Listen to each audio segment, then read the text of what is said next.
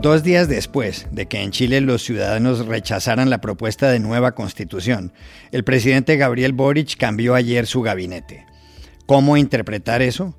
Hablamos con Christopher Martínez de la Universidad de Concepción. Hoy se cumple un mes del gobierno de Gustavo Petro, el primer presidente de izquierda en la historia de ese país. ¿Qué es lo positivo y qué lo negativo de su administración? Llamamos a Bogotá al exministro Gabriel Silva, columnista de Cambio.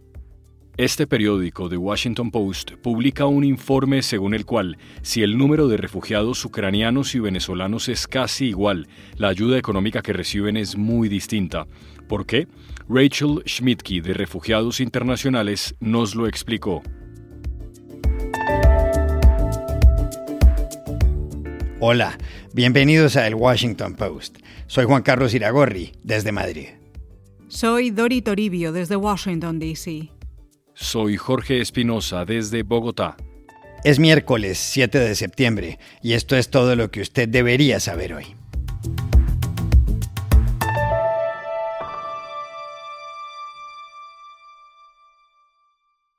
Solo 48 horas después de que Chile rechazara de forma rotunda, en un plebiscito, la propuesta de constitución que se había elaborado en el último año, el presidente Gabriel Boric remodeló ayer su gabinete ministerial. Boric, que lleva casi seis meses en el poder y que era partidario de que se aprobara el borrador de texto constitucional, entendió el mensaje de los votantes, un 62% de los cuales le dijeron no a la propuesta el domingo. El propósito de esa propuesta era derogar la constitución que rige actualmente a los chilenos, que fue expedida en 1980, en tiempos del dictador Augusto Pinochet, y que se ha reformado en más de 50 ocasiones. Boric, líder del partido de izquierda Convergencia Social, desvinculó ayer de su gabinete a la ministra del Interior Isquia Siches, muy próxima a él, y trasladó a Giorgio Jackson, su principal escudero y su amigo, de la Secretaría General de la Presidencia al Ministerio de Desarrollo Social. No fue fácil, confesó. Chilenos y chilenas que nos están escuchando, quiero que sepan que hago este cambio de gabinete pensando en nuestro país. Los cambios de gabinete siempre son dramáticos en Chile. Y a este no le ha faltado su dosis. Tenía que doler Y duele, pero es necesario. Es quizás, creo que no tengo por qué esconderlo, uno de los momentos más difíciles políticamente que me ha tocado enfrentar. A la cartera de Interior llega ahora Carolina Toá, del Partido por la Democracia, el PPD, y quien trabajó con el presidente Ricardo Lagos. Su padre, José Toá, fue ministro de Salvador Allende. Y a la Secretaría General de la Presidencia, con rango ministerial, llega Analía Uriarte, que formó parte del gobierno de Michelle Bachelet. Tanto Lagos como Michelle Bachelet integraron la llamada Concertación de Partidos por la Democracia. La concertación gobernó ininterrumpidamente en Chile desde 1990 con Patricio Aylwin hasta 2010 con la propia Bachelet. Ese listado de mandatarios de partidos de centro y de centro izquierda también incluye a Eduardo Frei Ruiz Tagle. El nuevo gabinete de Boric contiene otras modificaciones. En energía estará Diego Pardo, en salud Jimena Aguilera y en ciencia Silvia Díaz Acosta. Hay que recordar que la aprobación de la gestión de Boric es del 39% y la desaprobación del 56%, según sondeos recientes. ¿Cómo interpretar el cambio de gabinete que ha hecho Boric? Buscamos ayer a Christopher Martínez, doctor en ciencia política de Loyola University Chicago y profesor de la Universidad de Concepción. Bueno, este es un cambio de gabinete que se había postergado por bastante tiempo y se había planificado hasta después de los resultados del plebiscito del 4 de septiembre. De hecho, los pedidos de cambio de gabinete venían desde hace meses, especialmente la demanda por remover a Asiche de Interior por acusaciones desafortunadas que ella realizó y acciones muy mal calculadas, específicamente un viaje pobremente planificado que ella hizo a la región de la Araucanía, en donde fue recibida a balazos a día del inicio del gobierno de Boric. Entre los cambios que destacan también está el desplazamiento de George Jackson, quien ha sido el aliado más cercano al presidente, su mano derecha, pero quien ha sido también blanco de críticas eh, por declaraciones que él hizo hace un par de semanas sobre la supuesta superioridad moral de su generación respecto de la concertación y la nueva mayoría, eh, y lo cual dañó eh, fuertemente las relaciones con los partidos de centro izquierda en el Congreso. Ahora, lo interesante es cómo se recompone partidaria y generacionalmente el gabinete, pues los políticos asociados a partidos de la ex concertación están a cargo ahora de ministerios claves como TOA, que es del PPD en Interior, quien tiene además a Manuel Monsalve del Partido Socialista como subsecretario, eh, Ana Lía Uriarte del Partido Socialista, quien fuera jefa de gabinete de Michelle Bachelet en su segundo periodo y que además sigue siendo muy cercana al expresidente, y Mario Marcel, como, que se mantiene como ministro de Hacienda, quien es también socialista.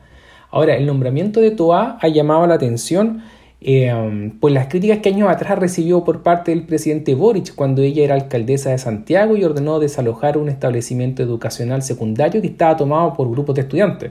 Boric en ese entonces la criticó acusándola de doble estándar y manifestó su apoyo a los estudiantes. En 2016 hizo algo parecido.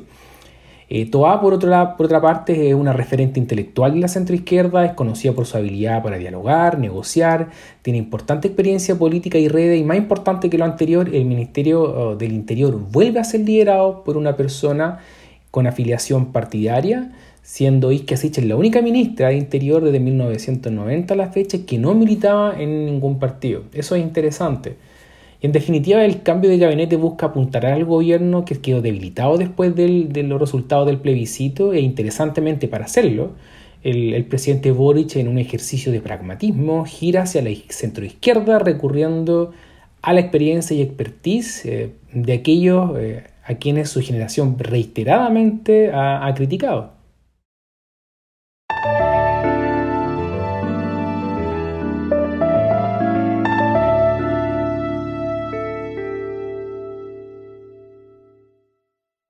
Hoy se cumple el primer mes de gobierno del presidente de Colombia, Gustavo Petro.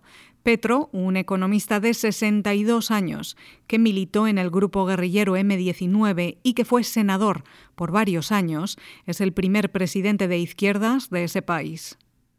Con Petro ha habido muchos cambios, incluso simbólicos. Ahora tenemos por primera vez en la vicepresidencia a una mujer afrodescendiente, Francia Márquez, y en la embajada en Estados Unidos a un afrocolombiano, Luis Gilberto Murillo.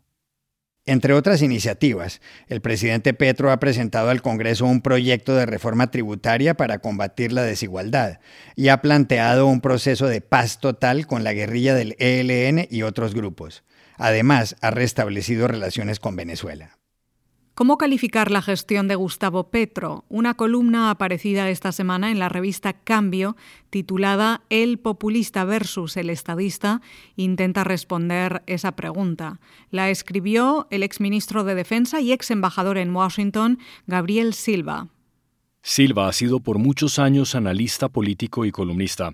Ayer lo llamamos acá en Bogotá y le preguntamos inicialmente cuáles son para él las dos cosas positivas del gobierno de Gustavo Petro.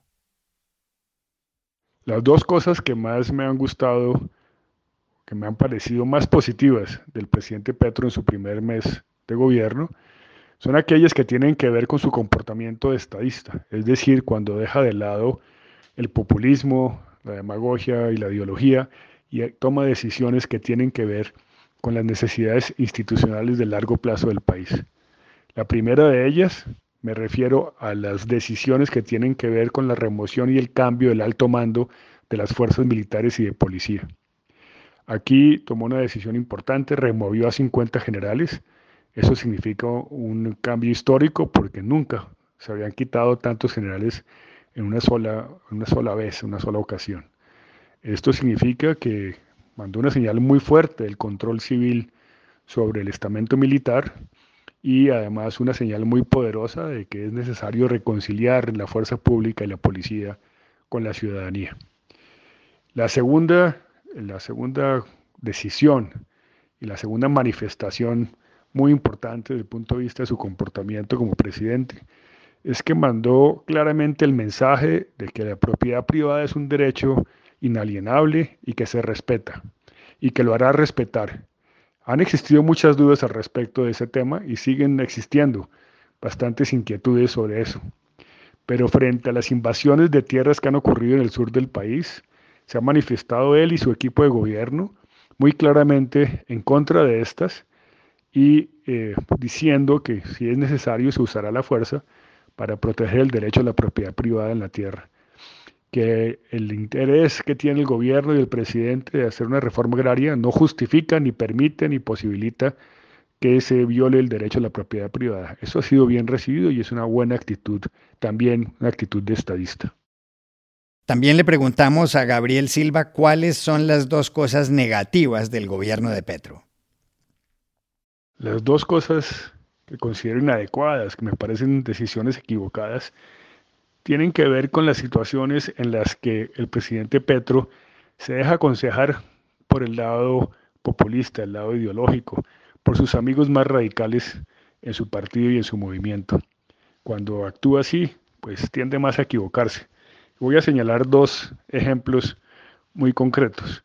La reforma, la reforma tributaria, que tiene unos elementos positivos, en general produce un desestímulo a la inversión, crea una carga impositiva sobre las empresas que sumando todos los impuestos puede llegar al 60% cuando se compara, por ejemplo, en Estados Unidos, que puede estar en el orden de entre 30 y 35% o en Europa o en España, por ejemplo, que puede ser del 28%.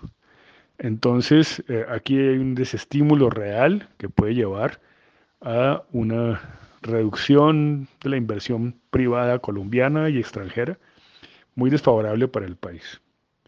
El otro aspecto que me parece muy, muy complicado es su concepto de la paz total.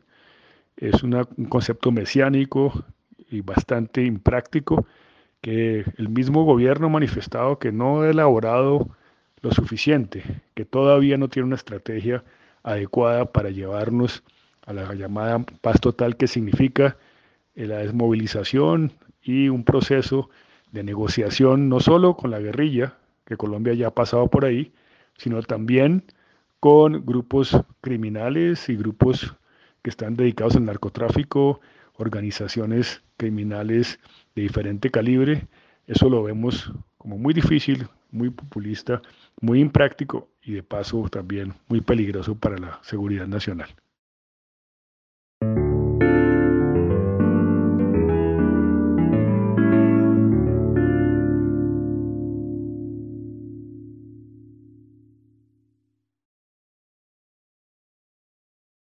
Este periódico, The Washington Post, acaba de publicar un artículo titulado Venezuela Refugee Crisis Similar to Ukraine's in Scale, but not in Aid. Es decir, la crisis de los refugiados venezolanos similar en escala a la de los ucranianos, pero no en ayuda.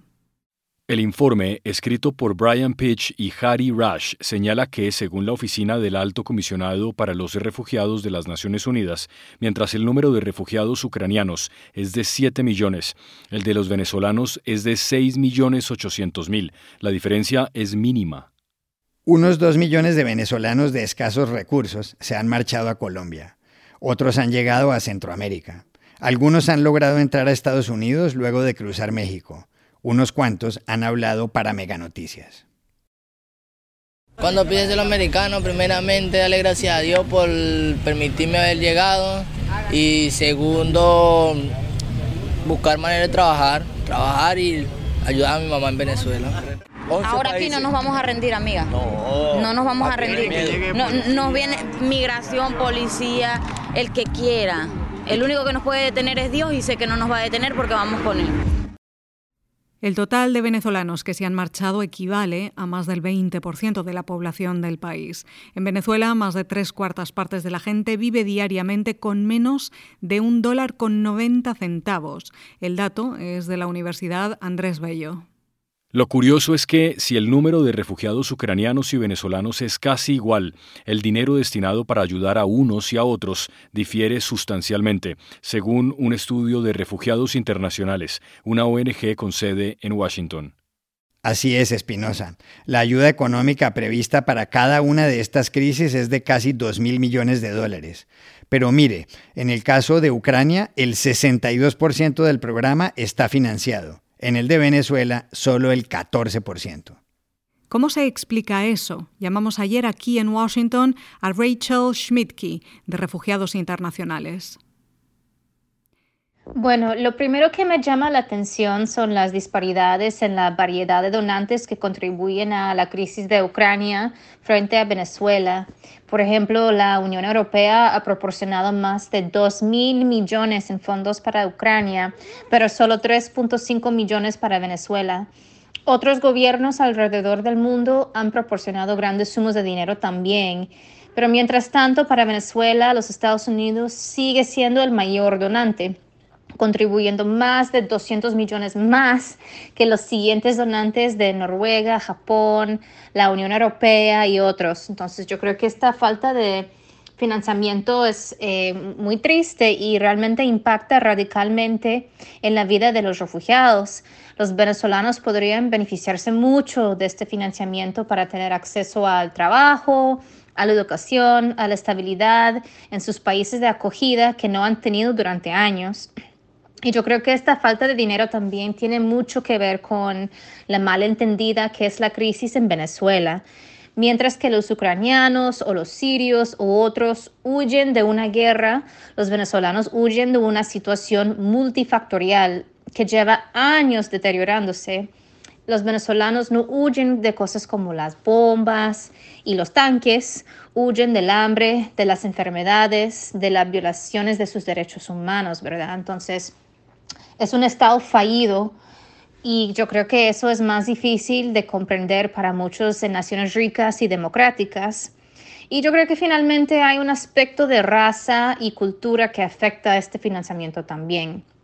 Eh, quizá los europeos y a los estadounidenses con descendencia europea sienten más empatía por los refugiados ucranianos porque se parecen físicamente a ellos y tienen como una idea de que estas cosas no pasan en Europa, o sea, estas tragedias pasan en otros lugares, en otras partes del mundo, pero en Europa no. Entonces yo creo que hay un aspecto de empatía que existe para ellos que no, no existe en otras partes del mundo.